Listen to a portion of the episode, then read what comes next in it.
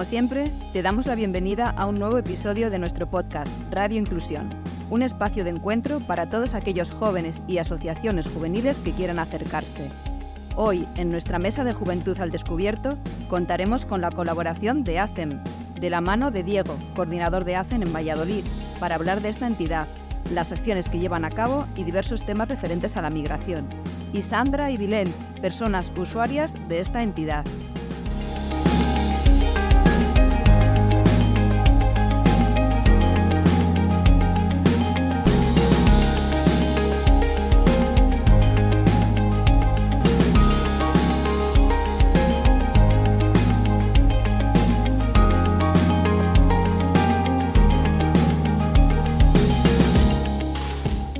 Actividades inclusivas, asociacionismo, recursos, entrevistas, todo esto y mucho más lo encontrarás en Radio Inclusión, un podcast de Aspain Castilla y León Juventud en coorganización con el Consejo de Juventud de Castilla y León. Comenzamos. Desde Aspain Castilla y León Juventud queremos agradeceros, en primer lugar, que hayáis sacado un hueco en la agenda para poder pasar este rato con nuestra audiencia.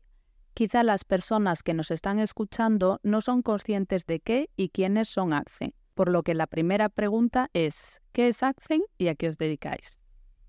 Bueno, pues diría que ACCEM es una organización sin ánimo de lucro, eh, apartidista y aconfesional, que trabaja para mejorar las condiciones de vida de las personas que están en situación de más vulnerabilidad dentro de nuestra sociedad defendemos o trabajamos defendiendo siempre la igualdad de derechos, deberes y oportunidades de todas las personas, con independencia de su origen, género, eh, orientación o identidad sexual, religión, opinión o grupo social. ¿Cuáles son las acciones y programas que hacen lleva a cabo?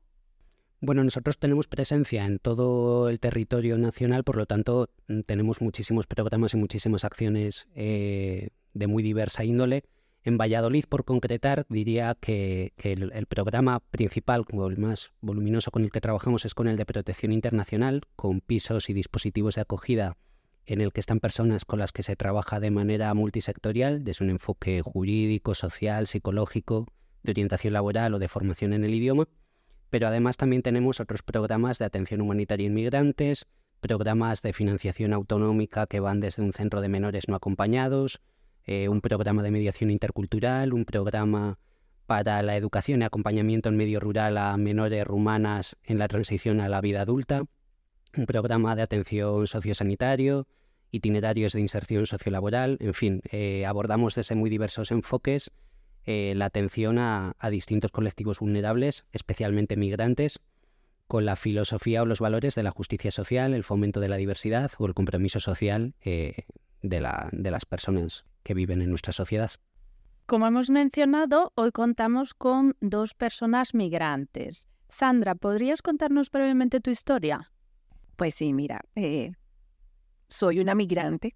Eh, mi historia básicamente es igual a la de muchos migrantes eh, en el mundo. básicamente te voy a hablar de el problema de Venezuela, porque vengo de Venezuela, soy venezolana. Lamentablemente vengo de un país que siempre fue pionero en América, eh, un país que fue muy importante a nivel de productividad, sigue siendo el país más importante en reservas de petróleo. Hemos sido un país muy rico. Lamentablemente, eh, a partir del año 99, pues comenzó una crisis eh, sociopolítica en nuestro país y comenzó una serie de, pues, de calamidades para todos los venezolanos. Em, eh, se afectó mucho, eh, digamos que la clase media, el sector privado y bueno, eh, sucedieron una cantidad de, acontecimientos importantes que mermaron y nos hicieron más vulnerables a nivel de derechos, nuestros derechos constitucionales.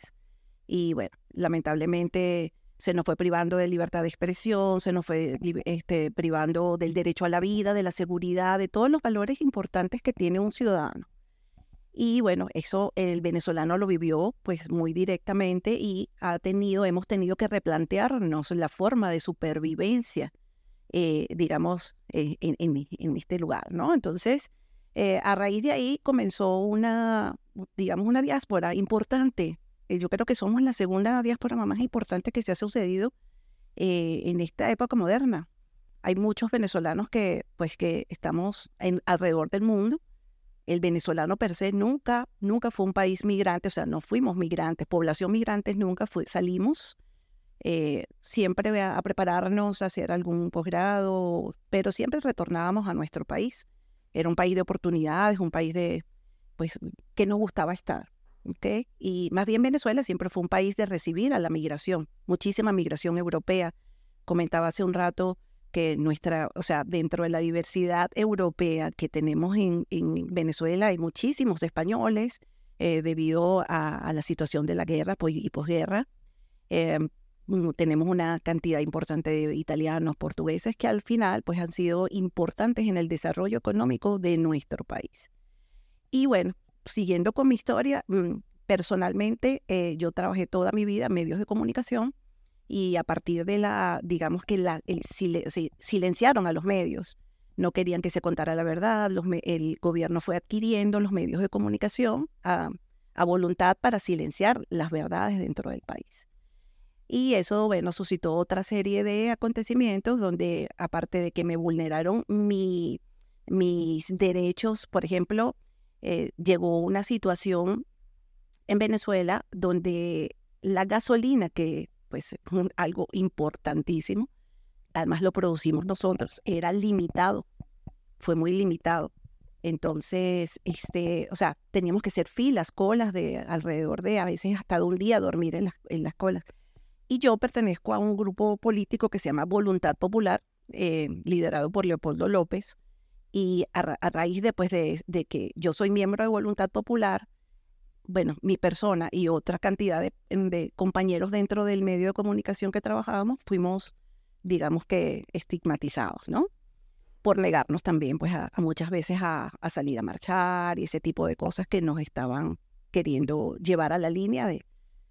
Y bueno, a partir de ahí no eh, hay lugares en mi país, en, en digamos, entidades gubernamentales, por ejemplo, yo quiero solicitar algo, ahí, ahí estoy bloqueada. ¿Ves? Entonces, eso me llevó a tener que reinventarme. Salí del periódico en el año 2014, me tocó reinventarme. Después, en el 2017, vino una crisis económica muy dura, se recrudeció mucho. Y bueno, eh, eh, es muy difícil sobrevivir en Venezuela con un sueldo eh, digamos, de mínimo de, en este momento, de 18 dólares, por ejemplo.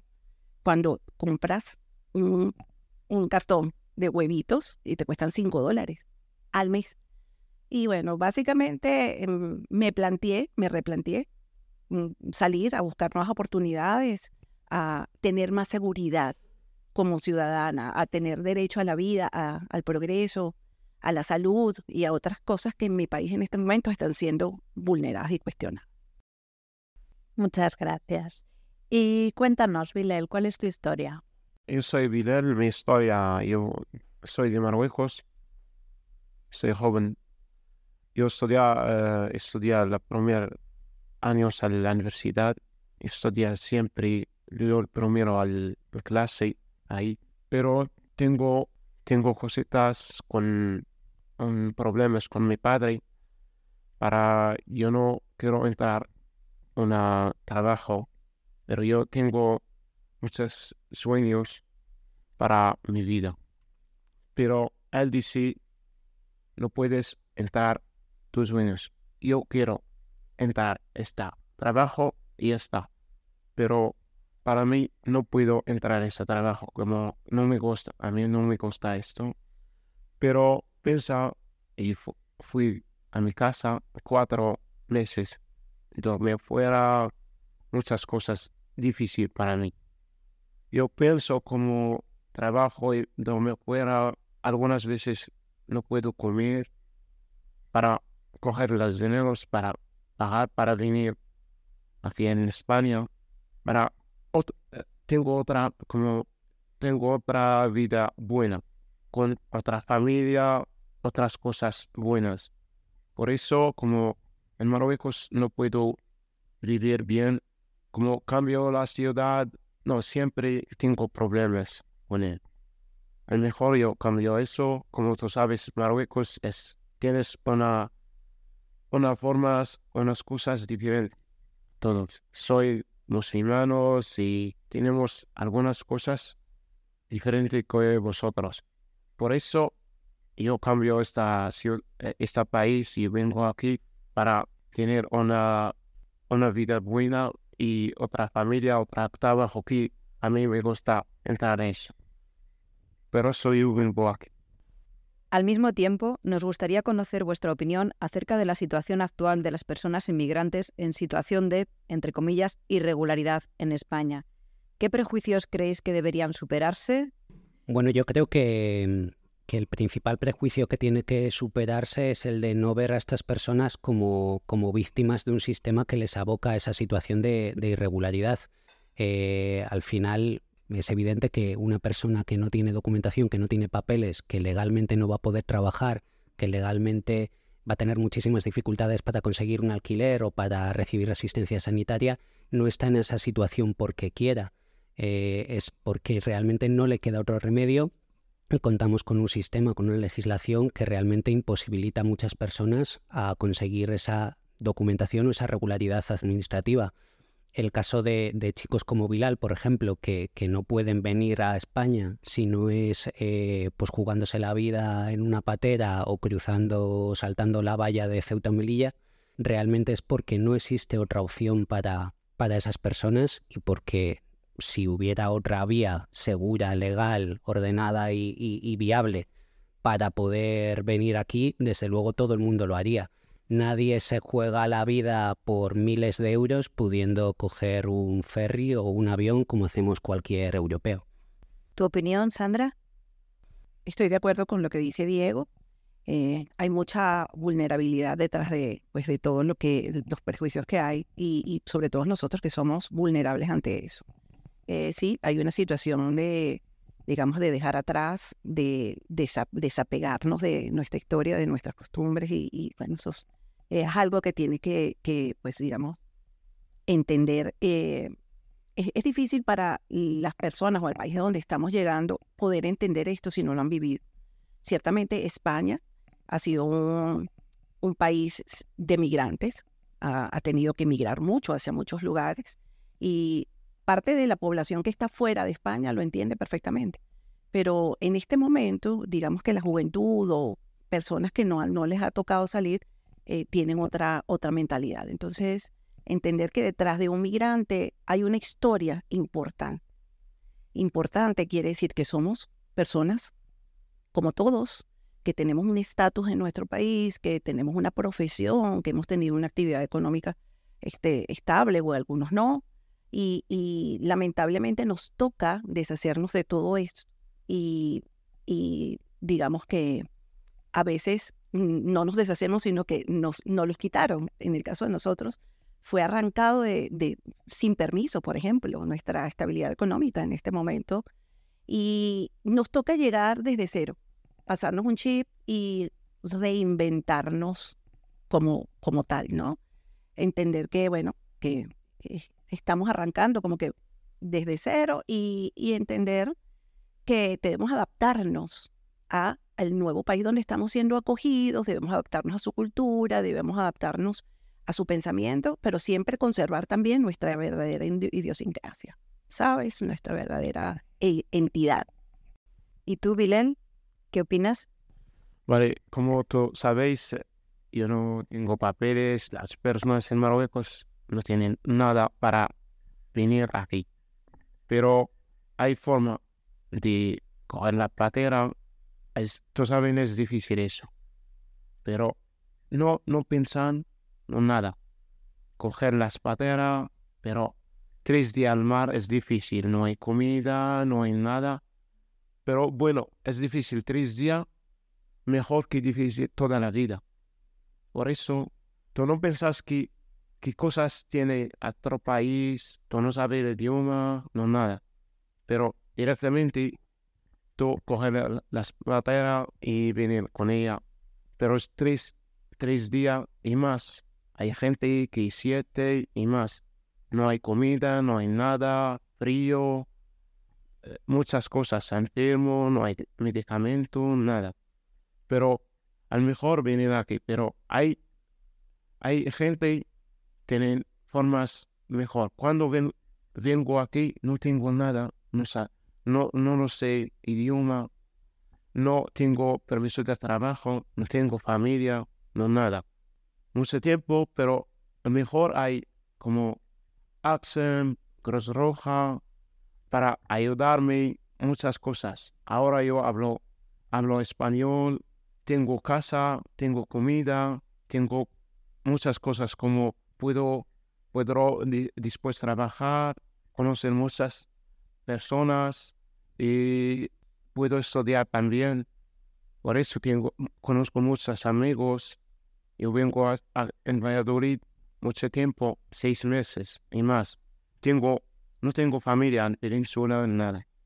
Pero tengo amigos para ayudarme. Conozco muchas personas. Muchas gracias, Axel. Cada día somos conscientes de más delitos de odio hacia personas inmigrantes en nuestro país. ¿A qué creéis que se deben estos fenómenos? Por ejemplo, Diego. Pues eh, lo que está claro es que está habiendo una, una legitimación y una normalización de determinados discursos eh, pues con tintes sobre todo racistas, islamófobos, aporofóbicos, en los que se, se criminaliza a las personas migrantes, a las personas pobres, pues usando un lenguaje sumamente peligroso, eh, pues por ejemplo, por concretar algún ejemplo, cuando se habla de los menas eh, sin, sin, explicar a veces a la población que cuando hablamos de menas hablamos de niños y niñas eh, que no tienen a sus padres, o sea, como, como la cosa más vulnerable que nos podamos encontrar, cuando se habla a lo mejor de, de avalanchas, cuando un grupo de migrantes llega a las costas o llega a, Ceuta o a Melilla, despersonalizando totalmente a estas personas y haciendo eh, que las veamos como, como infrahumanos, o cuando se usan, pues eso, determinadas dialécticas eh, de odio, se está dando el argumento perfecto para los odiadores.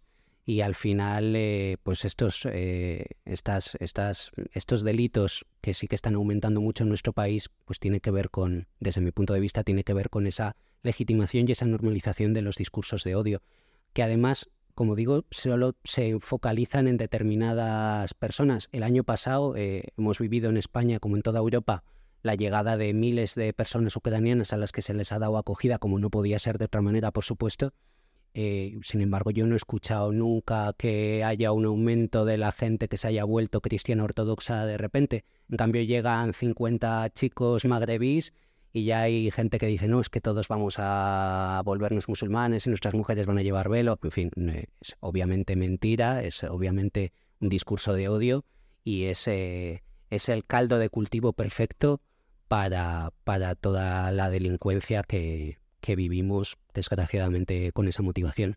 Ya que has mencionado la porofobia, ¿podrías indicar a nuestra audiencia qué significa esta palabra?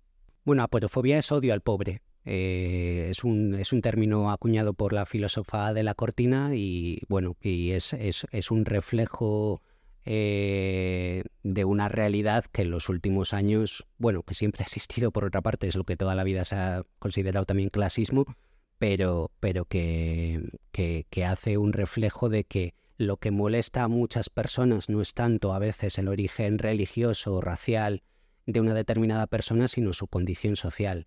Casos de racismo siempre hay, pero por ejemplo sí que es verdad que es más fácil que sufra racismo un chico que está en situación de calle que no un futbolista de élite que marque muchos goles, aunque esa persona, desgraciadamente, también lo está sufriendo esos, esos discursos de odio. Otro de los prejuicios a los que estas personas se enfrentan por parte de determinado sector de la sociedad es al pensamiento irreal de que las personas inmigrantes lo tienen todo mucho más fácil que las personas españolas. ¿Podríamos desmentir este mito de una vez por todas? Bueno, yo pienso que la verdad eso no es cierto.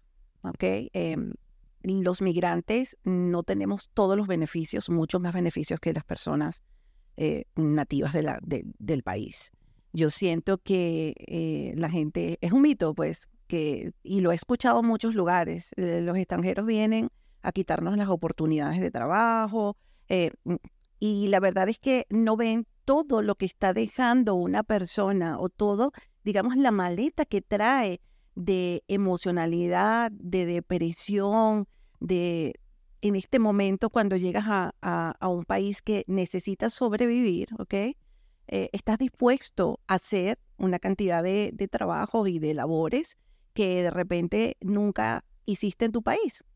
¿Me explico?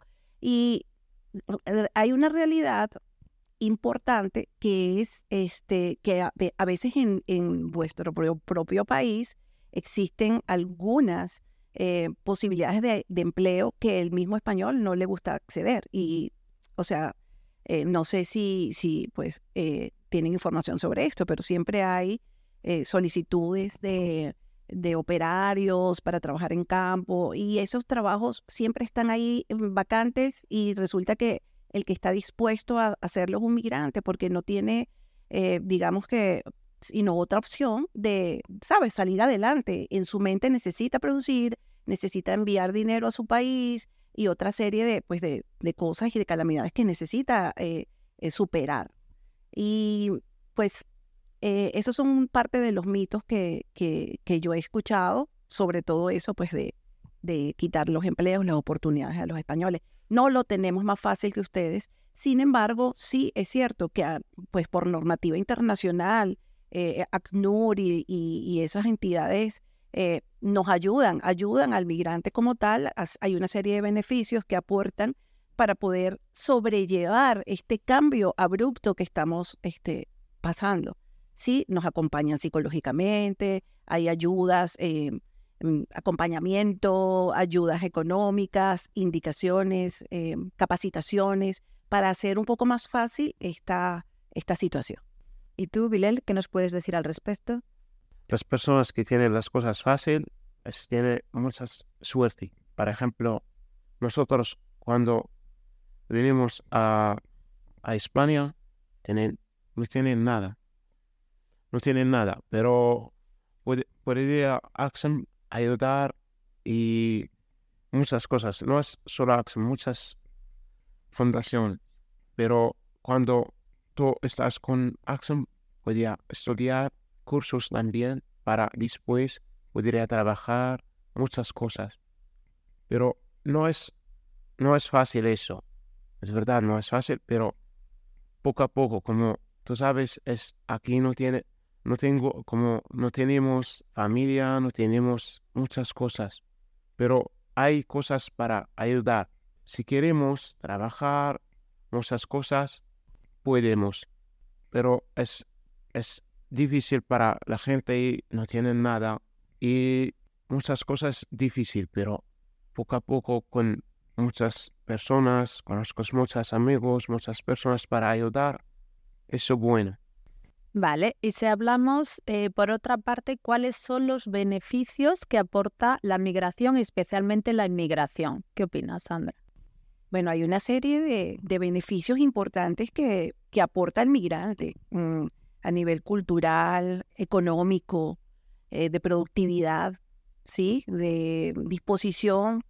Y además que el, el migrante siempre está dispuesto, digamos que, que siempre está dispuesto a aprender, a, aceptar algún tipo de, de, de, retos, retos nuevos que probablemente son un poquito mm, olvidados o relegados por, por digamos, los ciudadanos propios del país a que se está migrando. Eh, pero sí hay una importante, un importante aporte. Eh, bueno, la interracialidad, ¿no? es, eh, es algo importantísimo. Cultura, estudios, mano de obra, a nivel económico, a nivel social. Me parece que son muchos los beneficios que puede traer la migración. ¿Y tú, Pilar, cuáles piensas que son las cosas buenas que tenéis los extranjeros, los inmigrantes? Como nosotros cuando vinimos aquí, tú sabes, no, no tenemos cosas, no tenemos familia, no podemos hablar español. Pero hay gente buena aquí en muchos países, como eh, Canarias, en el Península, muchas personas buenas para ayudar, escuchar, muchas, eh, muchas cosas, cosas buenas. Puedes decir eso, ¿no? Bien, que eh, puedes decir eso, mejor de eso, como las personas, por ejemplo, que trabajadoras social como nosotros ahora, puedes aquí es mejor estudiar este curso para trabajar. Hay muchas plazas para trabajar. Puedes estudiar mejor, muchas cosas. Quiero trabajar aquí como el futuro estudiar. Puedo estudiar trabajador social para ayudar a la gente que viene. Como yo ahora vengo con personas trabajadoras social, con Axem, ayudarme mucho, ayudar muchas personas. Por eso yo quiero trabajar con, con por ejemplo, con Axem para ayudar a muchas personas. Aprovechando que hoy estamos con vosotros en esta entidad, queríamos preguntaros cómo os ha ayudado AXEM. Bueno, AXEM es de verdad, mm, lo voy a definir una palabra maravillosa, es una entidad eh, pues de acompañamiento, desarrollo, ayuda, eh, educación eh, al migrante. Aparte de que, digamos que dentro de todas las misiones internas que tiene la organización, su gente es espectacular. No tengo pues nada menos que decir de eso son gente muy empática, gente muy sensible, siempre están detrás de, pues, de cada uno viendo la situación, cómo te sientes emocionalmente, cómo te puedo ayudar. Aparte de, digamos, de todo lo que es, eh, digamos, el apoyo económico, que es muy importante, es el, ese apoyo emocional que te ayuda a sentirte estable, que te da, quizás en algún momento te va sentido de pertenencia porque uno está en AXEM y se siente parte de AXEM. Eh, se siente parte de AXEM porque su personal de verdad hace que eso sea posible. Eso te ayuda a veces a sentir que tienes como una familia acá. Entonces, a mí, en mi caso particular, yo lo que tengo es agradecimiento porque, pues, más allá de todos los beneficios económicos, acompañamiento, capacitaciones, oportunidades laborales que, pues, ellos eh, ofrecen en este momento, por lo menos a mí, en este, eh, a mí particularmente mm, me ayudó mucho. Eh, el staff de, de AXEM, la parte de abogados, nos adelantaron la cita para, la, para el permiso de trabajo. Sin embargo, pues mm, sigue siendo hasta octubre. Eh, pero ha sido fácil, o sea, ellos nos hacen la vida más fácil, más llevadera y yo siento mucho cariño de parte de mis técnicos y, y de todo el personal. Están interesados y se, se siente el calor y, que les importamos. Ah, de verdad que Axen, no tengo palabras para agradecer todo lo que ha hecho por mí y por otras personas. ¿Y a ti, Bilel, cómo te ha ayudado Axen? Como soy, eh, como ahora estoy con Axen mucho tiempo, más de siete meses, tú sabes cómo yo aprender con ellos, puedo cambiar, puedo cambiar otra vida, puedo, eh, ahora puedo hablar español con ellos, eh, conozco muchas personas con el campamento, por ejemplo, a Raiza, sabe muchas, muchas personas senegales, muchas cosas, muchas, eh, muchos idiomas, aprendí poco de idiomas otras. Eh, como soy ahora con Axem, aprendí mucho. Es como, para mí, es Axem es otra familia para mí. Y también puedo ahora como ahora hablo español, puedo buscar otro trabajo cuando tengo permiso.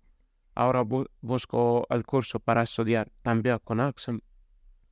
Axem es una cosa buena para las eh, personas que vienen aquí en Patera. Finalmente, como en todas las entrevistas, queremos haceros nuestra pregunta estrella. ¿Qué mitos os gustaría desmentir en relación a las personas migrantes? Bueno, me gustaría desmentir algunos mitos sobre que las personas migrantes vienen a cometer delitos, a estafar, a quitar oportunidades de empleo y de desarrollo, eh, que somos personas, eh, digamos, de, tercera, ¿no? Como, como a veces somos catalogados. Em, y pensar un poco eh, que detrás de cada persona existe una historia, una historia que lo llevó a tomar una decisión drástica como es salir de su sitio de confort, que es su país, su trabajo, su familia y su hogar. Entonces, eh, pensar un poco que detrás de eso existe una persona vulnerada, una persona traumatizada y que probablemente, así como en todas las diásporas, del mundo. En todas las, migraciones existen personas buenas, personas regulares y personas no tan buenas, digamos. Eh, y eso no tiene que ver con la nacionalidad, sino con un, tema de persona y de lo que quieres ser tú en tu vida. Eh, entonces, desmitificar un poco eso, que las personas migrantes no somos delincuentes, no somos este, personas que venimos a hacer daño a, un país, más bien todo lo contrario, venimos dispuestos a aportar y a aprender. Eh, otra cosa que pudiese aportar en esta pregunta es eh, indicar a ver si pues se puede hacer una campaña educativa hacia, hacia la, ciudadanía eh, sobre qué es el migrante, o sea, sensibilizar un poco a nivel, digamos, yo, yo pienso que las redes sociales, a nivel este, un poco más mediático, lo que, lo que es un migrante y que en algún momento, aunque ustedes no lo crean, eh, pueden estar ustedes en esa situación, porque nadie piensa nunca que tiene que salir huyendo de su país y, eso es algo que nadie además tiene la certeza que no va a suceder. Eso es lo que tengo que aportar.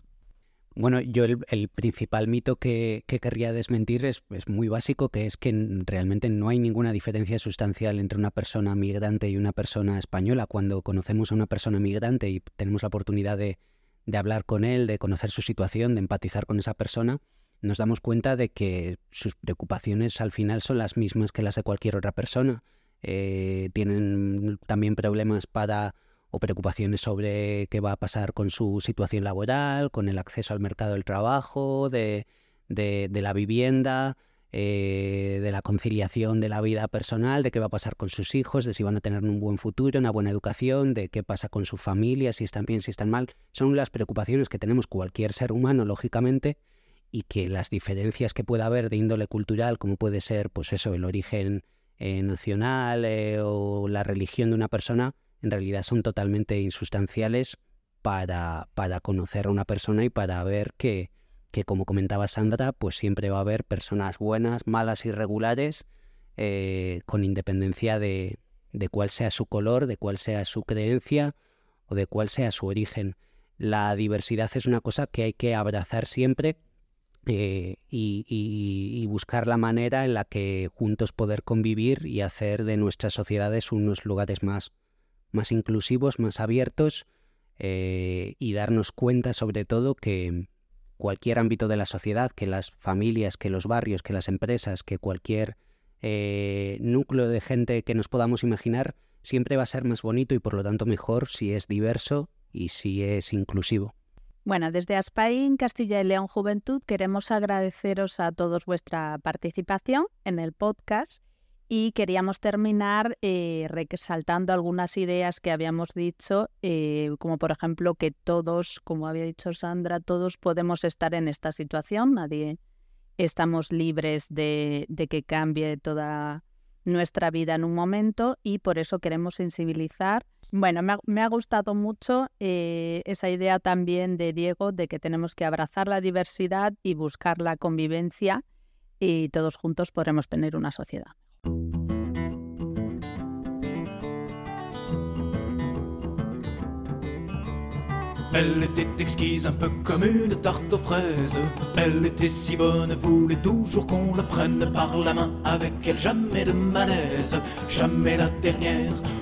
pour l'amour. Marie-Pénélope est une soliloque, c'est une crevette qui a le bon goût.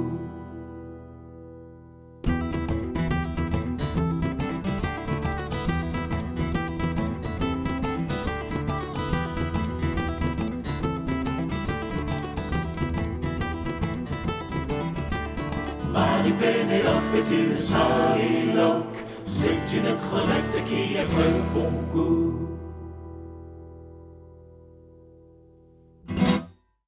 Y hasta aquí el episodio de hoy. Como siempre, daros las gracias por escucharnos y recuerda que puedes encontrar todos nuestros programas en nuestras redes sociales arroba aspainjuventud CYN. También os animamos a participar de este podcast de forma activa haciéndonos llegar vuestras inquietudes y aportaciones a nuestro correo juventud.aspaim.org. Os esperamos en el próximo programa.